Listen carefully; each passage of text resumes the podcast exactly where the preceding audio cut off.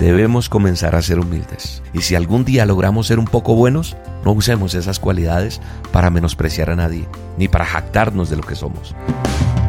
La dosis diaria con William Arana. Para que juntos comencemos a vivir.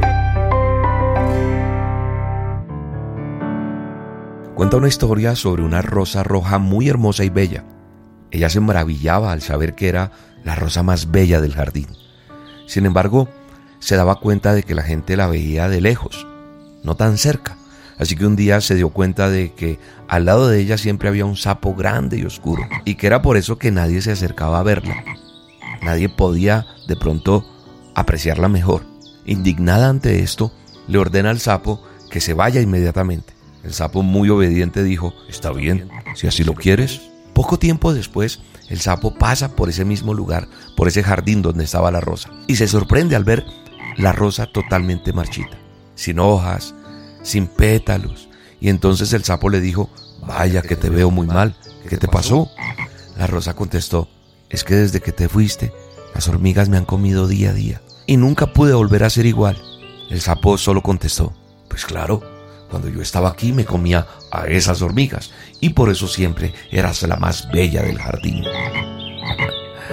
Tremenda enseñanza la que hay aquí, escondida, ¿verdad?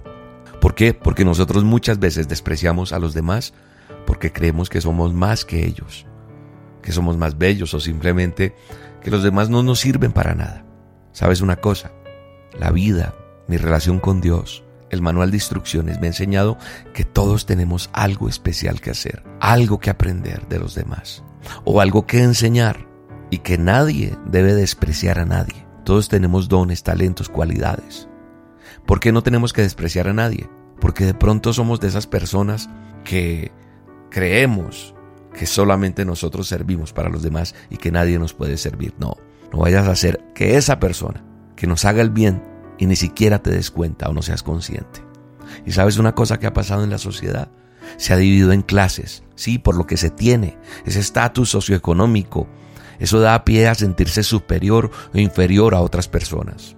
Pero lo cierto es que, aunque mires por encima del hombro a alguien, quiero que entiendas que Dios no mira así, Dios nos mira de igual manera. Todos tenemos la misma valía, ni más ni menos. Y así como Dios nos mira, así tenemos que ver a los demás amar a nuestros hermanos. Y nuestros hermanos no solamente son los de sangre, todos, cada uno. Hay gente que nos irrita, que nos pone mal, pero hay que pedirle al Señor que perdonemos, que amemos y que no paguemos de la misma manera que nos pagan los demás. Tenemos que conocer y potenciar nuestro valor, porque es importante sentirnos bien, equilibrados. Pero sabes, la palabra de Dios también nos enseña algo bien importante. La palabra de Dios dice que nosotros no somos quien para mirar a nadie por encima del hombro, ni creernos mejor que nadie. Dios detesta la persona altiva, orgullosa, eso está en Proverbios. Pero también Dios nos muestra a través de los salmos, en la palabra de Dios, que Él desde el cielo mira a hombres y a mujeres buscando a alguien inteligente que reconozca a Dios como Dios pero no hay uno solo que no se haya alejado de Dios. Lo que quiere Dios es que por encima de creernos mejor, reconozcamos que necesitamos de Él y que somos débiles, como dice el Salmo 14, verso 2 y 3. Qué bueno que nosotros entendamos que el Señor es humilde. Dice la palabra de Dios en Mateo 11, 29, póngase mi yugo, déjenme enseñarles porque yo soy humilde y tierno de corazón y encontrarán descanso para el alma. Debemos comenzar a ser humildes tomar cada palabra que escuchemos como ese alimento que afecta nuestra hambre de Dios. Y que al leer nuestro manual, la palabra de Dios, que a lo que escuchemos una dosis, que a lo que escuchemos un mensaje, tengamos siempre un corazón sencillo y dispuesto a aprender. Nuestra vida como creyentes tiene que agradar a Dios en todo lo que hagamos.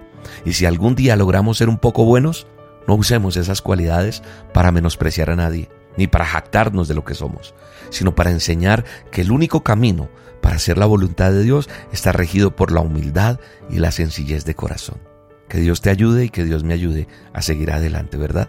Y recuerda, para cerrar y dedicarte una bendición bien bella, es que te quiero contar que el próximo 3 de febrero, ya dentro de poco, voy a estar junto con mi esposa Marta Ginet en Medellín, en el Teatro Metropolitano, con el sketch Yo tengo el control un evento especial para todos los que quieran ir, parejas, amigos, amigas, eh, el que quiera venir aquí. Vamos a pasar un tiempo bien especial, vas a reír, pero también vas a salir restaurado, pues voy a hacer una dosis en vivo y pues quiero que estés con nosotros y compartas y tengas este tiempo especial. Ven con tu familia, con tus amigos, ven solo, sola, no sé, ven en pareja, pero acompáñanos. La boletería la encuentras en las taquillas del Teatro Metropolitano en tuboleta.com ingresas Yo Tengo el Control o William Arana y ahí nos vas a encontrar. O también en este número telefónico. Busca desde tu celular marca 601-593. 6300 601-593-6300 No esperes a que se agote la boletería como siempre. Ay, no alcancé, no. Ya, adquiérela ya porque se agotan y quiero que vayas. Nos vemos y declaro sobre tu vida la bendición de Dios, la bendición del Todopoderoso que derrame su bendición en ti en este día, en el poderoso nombre de Jesús.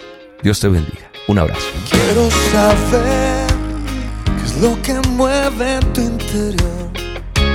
Quiero aprender, ser un reflejo de tu amor. Ya mirarme en el espejo,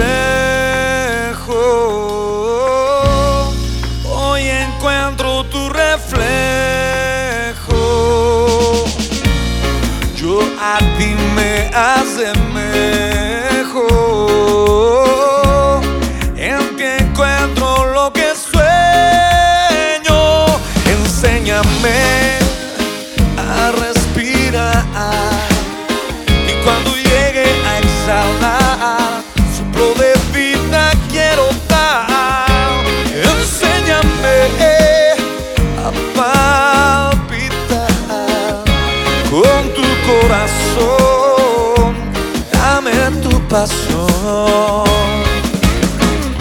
dame tus yo quiero. La dosis diaria con William Arana, tu alimento para el alma. Vívela y compártela. Somos Roca Estéreo